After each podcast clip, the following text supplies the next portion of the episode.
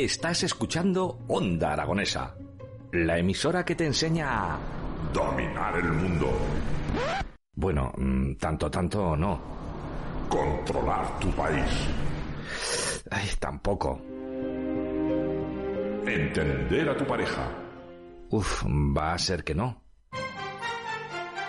Disfrutar de tu ciudad. Mira, eso sí, Onda Aragonesa te ayuda a disfrutar de lo más cercano. En el 96.7, Onda Aragonesa.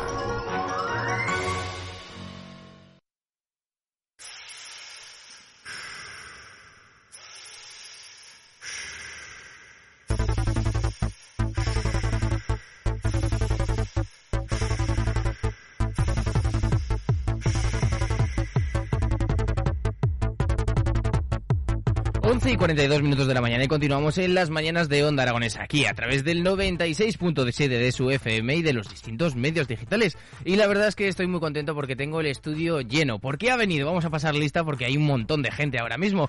Águeda Giraldez, muy buenos días. Buenos días. José María Saldana. O Saldaña. O Saldaña. Muy buenos días. ¿Qué tal estás? Bien, bien. Perdón por decir eh, No, es que... que- hay tanta gente que, que al final se me ha ido un palito, una línea y se me ha ido la cosa. Carmen Serrano, ahora no me he equivocado. Hola, no, no te has equivocado. Buenos días, Jimmy. Y por último, Laura Camón. Muy buenos días. Buenos días. Bueno, vamos a hablar de Pint of the Science, que es una nueva inici- bueno, nueva, eh, es una iniciativa que se creó en 2012 para acercar la ciencia a, a la sociedad, a la, a la población, pero de una manera más divertida, porque siempre, pues en los planes que nos apetece en nuestro día a día es irnos con los amigos a tomar unas cervecitas, pero en Pint of the Science vamos a poder hacer las dos cosas. Vamos a poder, por primera vez, eh, tener esa ciencia, ese contenido que vamos a divulgar desde, desde los bares y de establecimientos de nuestra propia ciudad. Y luego también tenemos el, el contenido de que vamos a poder tomar cervecitas. Eh, Águeda, muy buenos días. Buenos días. Bueno, antes de pasar con, con la gente que va a hacer las ponencias, que van a ser ponencias muy pequeñitas, quiero que me cuentes sobre Pint of the Science. ¿Qué es esto? Pues mira, es un evento internacional eh, que lo que propone es un encuentro entre las personas que se dedican a la investigación científica y el público en los bares Hmm. para disfrutar de la ciencia y la tecnología. Bueno, o sea que tenemos eh, la- los bares, por así decirlo, las cervecitas porque nos, nos encantan a nosotros y los científicos, pero hay que salir del estigma de que los científicos son gente, los científicos locos con los pelos, ¿no? Porque no es así. Esa es la historia. Al verlos también en el bar, lo que pretendemos es eso, acercar a las científicas y los científicos al público en general. Bueno, y Pint of the Science Y- se va a desarrollar en tres bares de Zaragoza. Aquí en Zaragoza está en, en Bulma Caves, en la calle Cádiz, en Royal, en la calle Conde Y en el sótano mágico que está en San Pablo. Bueno, y que vamos a poder disfrutar en Pint of the Science durante, bueno, el día de ayer ya hubo Pint of the Science, hoy y mañana. Sí, pues en la página web pintofscience.es se puede consultar por las ciudades, Zaragoza y Huesca, que también tiene actividades en el bar eh, Bendita Ruina, en el Coso Bajo. Eh, se pueden consultar las actividades y, y viene un, un breve resumen de cada una de las charlas. Vale. En Zaragoza lo tenemos más o menos organizado y en el Bulma Caves lo que tienes es eh, luz, energía ah, y matemáticas. Vale. Eh, en, el, en el sótano mágico hay una mezcla muy curiosa de, de ciencia y arte. Ah, y eh, esta tarde tenemos a, a la- los researchers eh, de la universidad que hacen allí también el- los monólogos, que ya conoceréis. Y, y un evento de, de ciencia que luego te hablará Carmen Serrano de, este evento de ciencia y teatro muy, muy mezclado. Bueno, Águeda, ¿de qué distintas temáticas vamos o distintas áreas de la ciencia vamos a poder disfrutar en Pint, Pint of the Science? Pues Es hay, que como hay, es que hay de todo, o sea, desde, desde la energía nuclear, la producción de vacunas españolas, el desarrollo de investigaciones puntarias de tecnología y no voy a desvelar la charla de, Laura, pero ella te lo va a decir. Bueno, pues, eh, pues vamos a empezar ya a preguntarle, Laura, eh, ¿de qué vas a hablar esta, esta tarde? Voy a hablar sobre el clítoris. ¿Eh? ¿Y eso qué tiene que ver con la ciencia? Hombre, pues porque el clítoris también se puede investigar. Ah, sí. De hecho, se ha investigado mucho menos de lo que a mí me gustaría, Ya, la verdad Porque aquí, de los que estáis aquí, los que tenéis pene, en- sabéis más o menos por qué lo tenéis, ¿no? Mm, Quiero decir, es fácil. El pene sirve para Mm. todo. Sirve para mear, sirve para eyacular y sirve para tener orgasmos. Vale. ¿No? Pero el clítoris solo sirve para dar placer. mm. Y esto supone un reto para los evolucionistas conseguir explicar por qué las mujeres hemos llegado a tener clítoris. Y yo esto no lo sabía.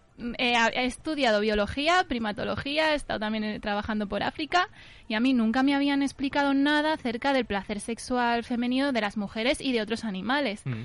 Entonces dije, bueno, pues voy a investigar yo un poco a ver qué se sabe al respecto. Y me he encontrado pues que se sabe muy poquito porque apenas se han hecho investigaciones al respecto. Eh, bueno, 11 y 46 de la mañana no me imaginaba ya directamente que íbamos a empezar a hablar de clítoris. Dentro de 12 horas, pues me lo hubiera imaginado un poquillo más. Pero cuéntanos más sobre esa ponencia. ¿Qué vas a explicar? ¿Cómo te has basado en ella? Hmm. ¿Y qué nos vas a contar?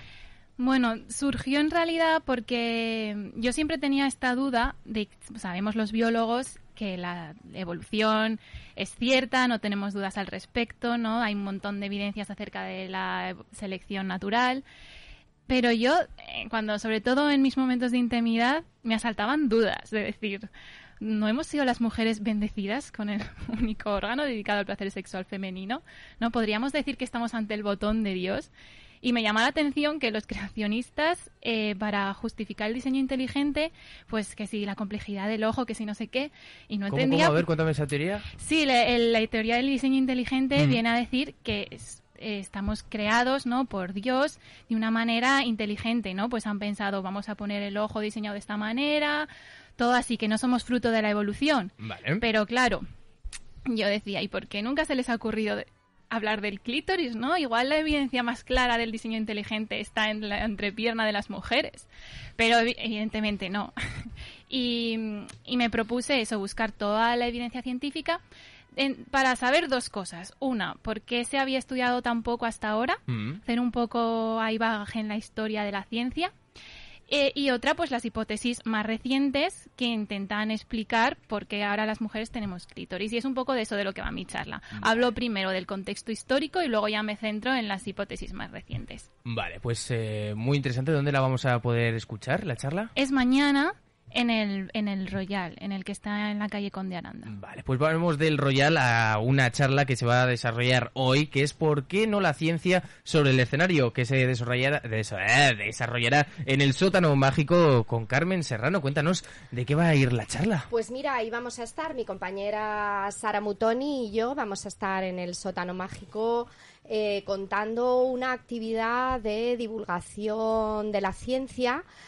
Eh, bueno, Laura es que ha dejado el listón muy alto. Sí, la verdad es que no me pero, esperaba aquí. pero prometo, prometo contároslo esta tarde en el sótano mágico eh, con mucha pasión, toda la que hemos puesto en organizar un festival de teatro y ciencia, de ensayo, que hemos celebrado la primera edición hace muy poquito tiempo. Mm, Ya había científicas y científicos que nos estaban eh, demostrando que, bueno, que les gusta subirse al escenario para contar la ciencia de una manera más amena, para intentar llegar a todos, para emocionar, para hacer reír y que así el mensaje científico llegue mejor al público.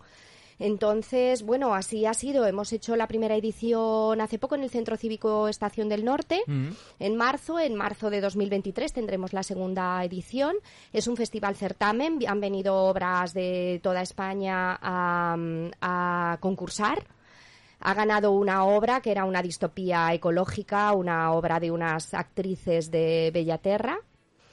Eh, hemos pasado unas encuestas al público para que nos contaran qué ciencia habían aprendido durante el festival, porque es una iniciativa al fin y al cabo de divulgación, igual que Pint of Science, ¿no? Para que, para que, bueno, pues para intentar que todo el mundo tenga acceso al conocimiento científico. Entonces pasamos una encuesta eh, al terminar las representaciones, aparte de que el público también votaba, y luego respondiendo a la encuesta, pues muchos mm, han dicho, bueno, pues sí, He hemos aprendido. hemos aprendido cosas, aunque la finalidad no es solo dar datos, sino despertar la curiosidad, pero muchos habían aprendido, ah, pues sí, pues hemos aprendido que la sangre es roja porque tiene hierro oxidado, o hemos aprendido porque los días de la semana se llaman así, o hemos aprendido las grandes dificultades que han tenido las mujeres a lo largo de la historia para introducirse en el, en el mundo científico. Entonces, bueno, pues ya está, ahí estamos cumpliendo el objetivo, nos hemos divertido mucho y pensamos hacerlo igual en Pint of Science porque es una iniciativa estupenda, ¿no? Que trata de sorprender a la gente en los bares mientras, Mm. como tú decías, te tomas unas cervecitas con los amigos y así no tienes que ir a una sala a escuchar una Eso charla. es lo que te iba a decir, el hecho de que la Mm. divulgación científica sea lo más cercana posible es lo que hace Pint of the Science una Claro. propuesta muy atractiva. El hecho de que no tienes que ir a la Universidad de Zaragoza, sentarte en las aulas magnas y escuchar pues un rollo de una hora y media, sino que te lo que igual te encuentras de que estás directamente en el Bull Case, por ejemplo, nosotros que lo tenemos aquí cerquita y que nos estamos tomando una cerveza y hoy que parece un monólogo, pero no, es una charla de divulgación científica y eso lo hace más enriquecedor. Pero vamos a pasar con José María Saldaña, eh, ahora lo he dicho bien. Sí, muy bien. Bueno, cuéntanos, ¿de qué vas a hablar tú en el, en el Bulma Caves? Que, bueno, pues más cerquita que nunca. Sí, a- mira, yo llevo, eh, estuve 12 años en la universidad y desde hace año y medio estoy en CIRCE, trabajando en CIRCE ahí Mm. con cosas de energía. Y este año que lo medio- dices eh, como cosas de energía, ¿sabes? cosas de energía, es que en CIRCE hay muchas cosas de energía, de, Mm. de muchas cosas distintas. Entonces, eh, sobre todo me voy a centrar en una cosa que he aprendido este año y medio, que son las nada menos las subestaciones eléctricas. Cuando vas por la carretera y ves esos aparatos como llenos de resistencias y de, Mm. y de aisladores así, no son muy bonitas, la verdad, las subestaciones eléctricas. La así podríamos fuera. decorar un poquillo más, ¿no?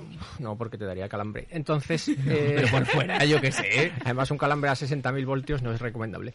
Eh, entonces, eh, las pobres subestaciones son como el patito feo de, no sé, de la sociedad, ¿no? Bueno, en fin, tampoco para, para tanto, ¿no? Pero tú enciendes la luz y se enciende. Mm. Pero eso es porque hay una subestación por aquí cerca que nadie conoce. A lo mejor has visto alguna vez en, en el cruce de Camino de las Torres con Cesario Alierta, una especie de búnker que hay ahí, eh, pues ahí, eso es una subestación que está debajo y que nadie sabe que es una subestación, yo no lo sabía hasta hace poco. Entonces, bueno, pues hoy lo que voy a intentar es recuperar para la sociedad, a las subestaciones, esos pobres elementos que están ahí ignorados por todos y entonces hablar de eso. Y luego también en CIRCE estamos en algunos proyectos internacionales y, por ejemplo, estamos en, en uno que consiste en coordinar la electricidad entre países. Mm. Por ejemplo, es, es sabido que España compra un montón de electricidad a Francia.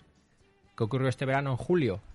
Que hubo un accidente en Francia y, y- y la, digamos que el accidente se trasladó a España. Y hubo un apagón en julio, creo que fue una hora y pico, en varias, en una zona bastante grande de España, por un, causado por, por un accidente en Francia.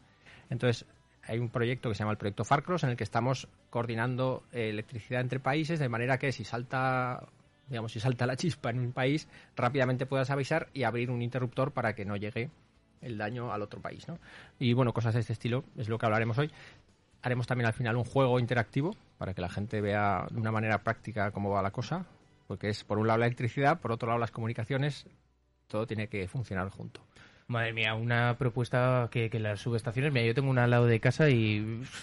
Sí, nunca la has mirado. O sea, no, he visto técnicos que se metían por ahí.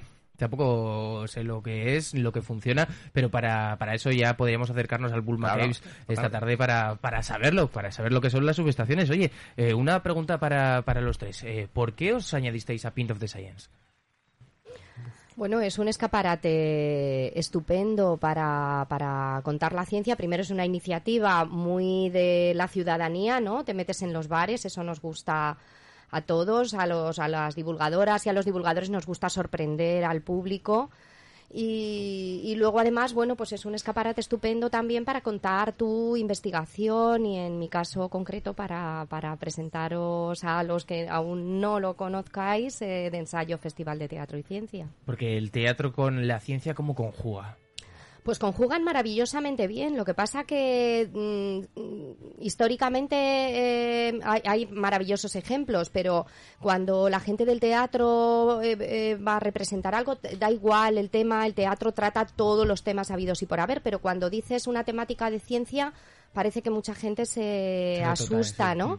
Entonces, bueno, la verdad es que hemos comprobado con el festival, ya lo sabíamos por ejemplos que todas las que estamos aquí conocemos, eh, que, que ligan muy bien, muy bien el teatro con la ciencia. El teatro le presta la emoción a la ciencia, la ciencia le presta al teatro su belleza y, y llega muy bien al público. Porque, Águeda, tú estuviste presente en, eh, ayer en Pint of the Science. eh, ¿Qué, qué bar Sí. fue tu, ¿Tu puesta a punto? Yo coordino como voluntaria, porque hay más de 200 personas voluntarias en, en esta iniciativa a nivel de España. ¿Y te tienes que tomar Y- cervezas con cada una de ellas? Porque entonces no acabas, ¿eh? Esta tarde tendrá que haber una. Yo creo que José María se va a, No, no, a yo- intentar si coger no, no hablo, si no, no Te va a hablo. echar una intento, mano. yo intento no beber, pero mm, pero pero sí es, es, eh, coordino el bar entonces bueno es, es, mm, coordinar a, la- a las personas ponentes e intentar que cumplan esos 20 minutos que tienen de tiempo para exponer el tema que es complicado porque eh, como son temas que les apasionan, pues claro, empiezan a hablar, a hablar Suele y es pasar. como, entonces bueno, yo estoy ahí cortando un poco el rollo, pero literal, eh, Mm. y dando la chapa también, porque tenemos unas chapas que ha diseñado Escarma la Vida y entonces a la gente que participa les damos la les damos la chapa. Entonces yo corto el rollo y doy la chapa. ¿Cómo llamado? muy a- ¿Cómo le has llamado? Oscar, es que aquí cuando cada Ay, vez que viene bueno, lo- claro, es que yo, yo digo ex, Escarma la Vida. cada día me corrige de una manera distinta y pero y también al le puedes final- llamar Car. Bueno, sí. que en realidad es Carlos, o sea que Car, Carlos, pero todos sabemos quién es. Bueno, de ¿qué- Mala vida. ¿Qué charlas vamos a tener aparte de las subestaciones, el teatro y los clítoris? ¿Qué más charlas Bueno. vamos a tener en Pit of the Science? Mira, yo me he apuntado las de Huesca porque me Vale. ha parecido interesante contarlas. Eh, el cómo sobrevivir al barranquismo para bichos de Rocío López Flores. Vale. Huevos de dragonas en el reino de los mayos de Miguel Moreno Azanza. O cómo podemos promover comportamientos saludables en poblaciones vulnerables de María Sanz Remacha.